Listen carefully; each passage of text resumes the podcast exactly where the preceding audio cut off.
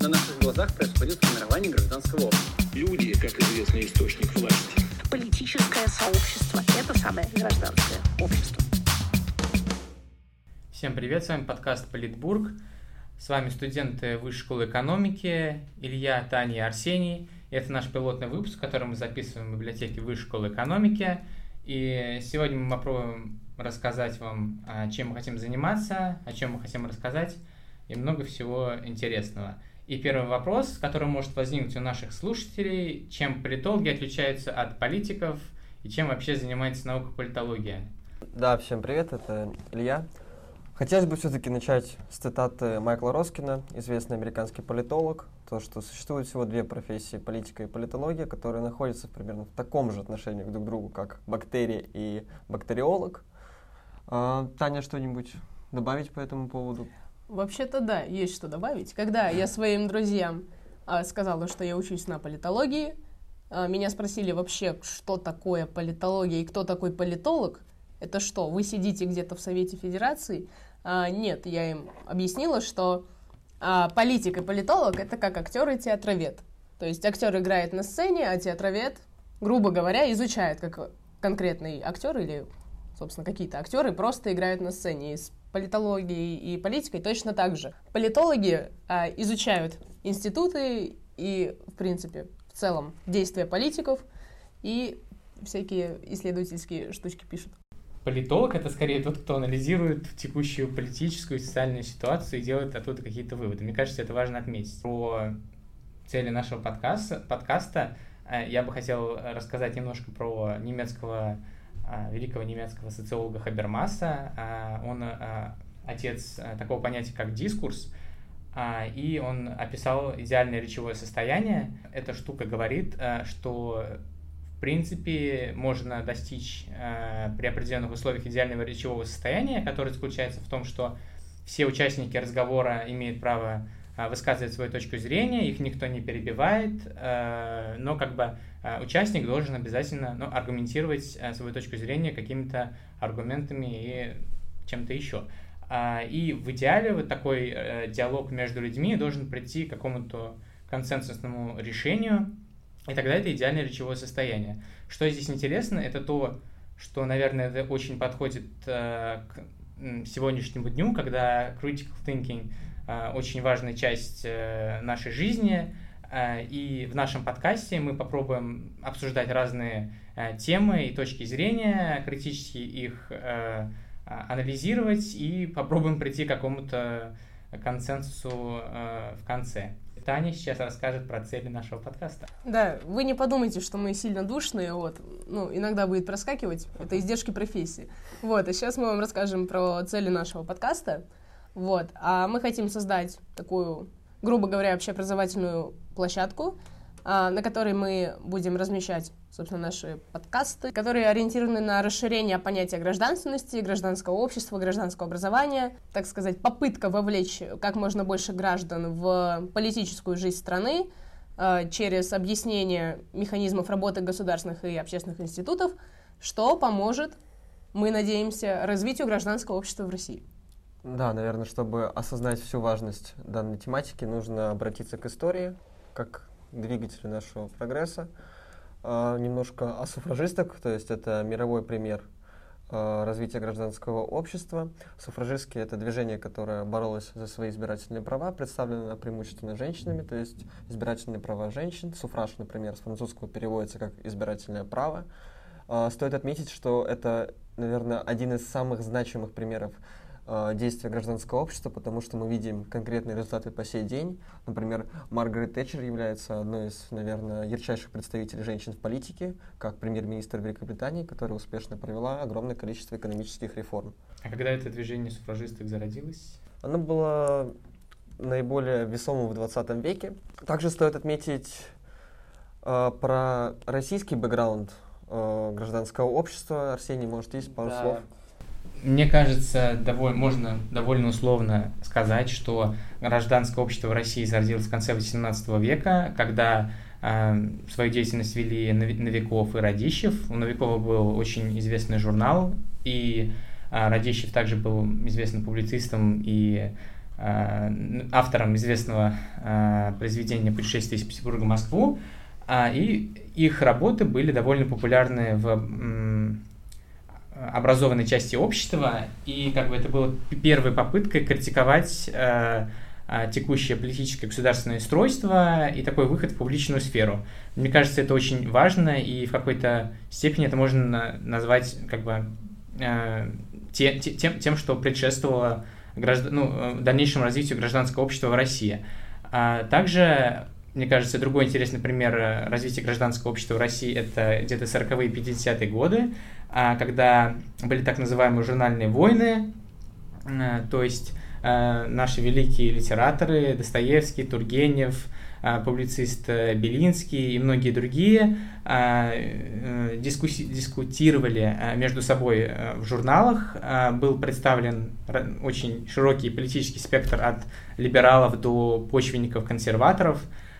И мне кажется, это очень интересный этап развития гражданского общества России, еще и потому, что в то время не было создано, не, не было а, специальных институтов для публичных высказываний на социальную политическую тему, и, соответственно, а, литераторы применяли так называемый зоповый язык, а, когда в своих художественных произведениях метафорами, аллитерациями говорили на социальные, ну, на актуальные социальные и политические проблемы. А что насчет массовости?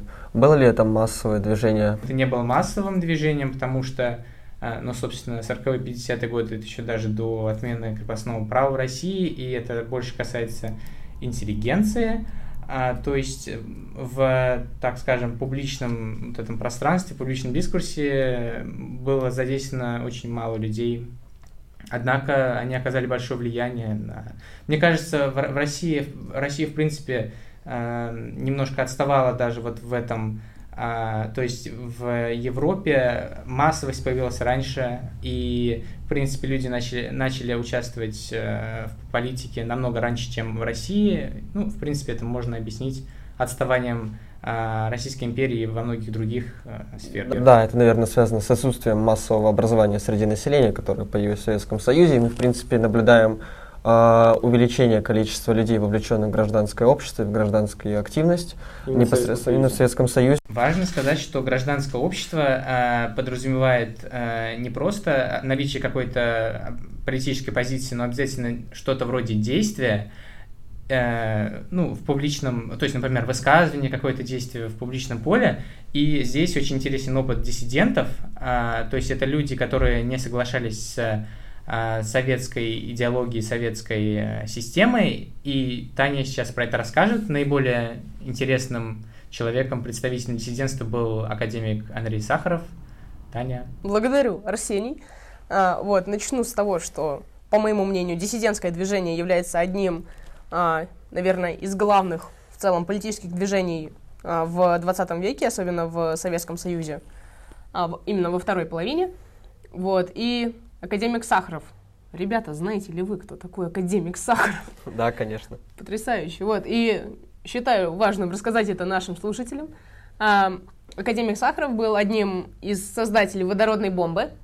А, вот. И когда он понял, что он создал, какую опасность это несет, и он понял, что это опасно не только для советских граждан, но и в целом для людей всего мира. И э, после грубо говоря, своего осознания, некоторого инсайта, а, он начал выступать против гонки вооружений, которая набирала все большие и большие обороты. Да. И опять-таки, мне кажется, тут важно отметить, что Сахаров был человеком, который активничал, который высказывался и производил какое-то действие.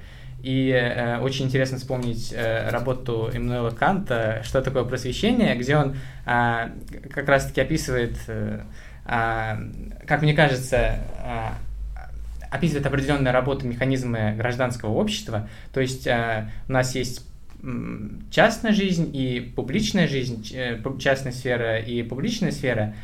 И вот то, то э, как бы как наше поведение в публичной сфере, это является гражданским обществом. То есть нельзя сказать, что люди, кухонная культура, когда власть, советскую власть критиковали на кухнях, это как бы не совсем гражданское общество. Гражданское общество это именно высказывание э, ну, для всех. И вот как раз Сахаров, да, был представитель. Да, он выступал на партийных съездах, вот, и критиковал советский режим и идеологию, вот, и это в том числе повлияло на диссидентское движение.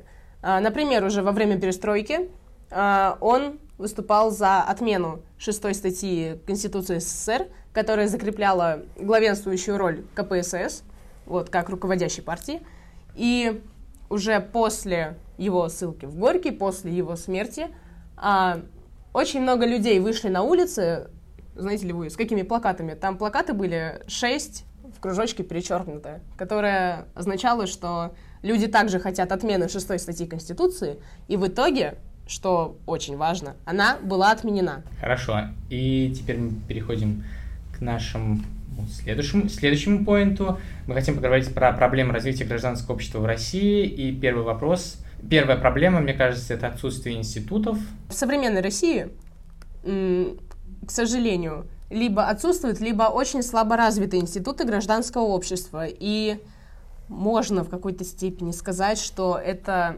вызвано последствиями политики 90-х годов. А, например, вот Владимир Гельман, такой один известный российский политолог, а, он говорил о том, что в 90-е после распада СССР было открыто такое окно возможностей для становления демократии. А демократия — это, так сказать, она содержит в себе а, институты гражданского общества. Но так как у нас сложились слабые демократические институты, не такие, какие могли бы, то есть не такие мощные, обширные, из-за этого э, многие люди они стали политически апатичны, они э, думали, ну, точнее, до сих пор думают, что они мало могут что изменить. У нас даже вот есть опросик некоторый. Илья. Uh, да, опрос, который был недавно проведен Левада-центром, касательно... Был зад... Людям был задан вопрос, uh, могут ли uh, представители российского гражданства, граждане России влиять и участвовать в современной политике России. Согласно опросам, 46 а, процентов ответило то, что нет, не могут, еще 5 процентов ответило то, что скорее нет. И я должен добавить, дабы не нарушать закон Российской Федерации, Левада-центр — это иностран... признан иностранным агентом. То есть мы наблюдаем определенную тенденцию людей а, касательно не их участия, их аполитичности в современной российской политике, что приводит, конечно же, а, к ужесточению режима, и к непоявлению гражданского общества. Естественной причиной отсутствия гражданского общества в современной России, его слабостью, возможно, является политичность людей. Да, правильно было упомянуто моими коллегами э, о причинах данной тенденции, то, что, будучи молодой демократией России 90-х, не смогла установить достаточное количество стабильных демократических институтов, которые бы э, не давали бы последующим представителям власти узурпировать и персонализировать власть, также сконтролировать, сформировать ее в своих руках а, с целью установления уже не демократических, а авторитарных и экстрактивных институтов. Также у нас существует проблема социального капитала, которая ярко представлена в России. Это является как раз побочным эффектом отсутствия тех самых демократических институтов, которые не стали стабильными после реформ 90-х и после развала Советского Союза. А, у нас не существует, наверное, сильных и независимых от государства организаций, которые бы предоставляли площадку людям говорить. То есть а, основной критерием гражданского общества это является свобода слова, свобода заявления граждан, а, суммирование их мнений, то есть политический плюрализм, наличие разных мнений в обществе касательно определенных политических проблем. К сожалению, данных площадок у нас нет, а если даже они появляются, в силу всем нам известных обстоятельств и давления со стороны государства, они начинают исчезать либо закрываться из-за негативных санкций со стороны государства. Также мы переходим э, к концепции четырех Россий, представленной Зубаревичем. Мой коллега Арсений э, знаком с данной концепцией, поэтому он и расскажет, собственно. И сейчас я хочу рассказать про концепцию четырех Россий, развитую профессором МГУ Зубаревич. Эта концепция говорит о том, что на самом деле у нас страна может на, нашу страну можно разделить условно на четыре части, четыре России. Первая Россия — это Россия мегаполисная, Москва, Санкт-Петербург и э, региональные центры, э, где население наиболее активно и модернизировано, э, где как бы доминируют э, постиндустриальные ценности. А есть э, вторая Россия, это полупериферия, э, крупные и средние города, 250 до 5, до 500 тысяч, а, где преобладают советские ценности, и население довольно-таки политически пассивно и склонно к патернализму. А, есть третья Россия, где проживает примерно треть населения. Это э, деревни, поселки, в принципе, ну, сельская местность.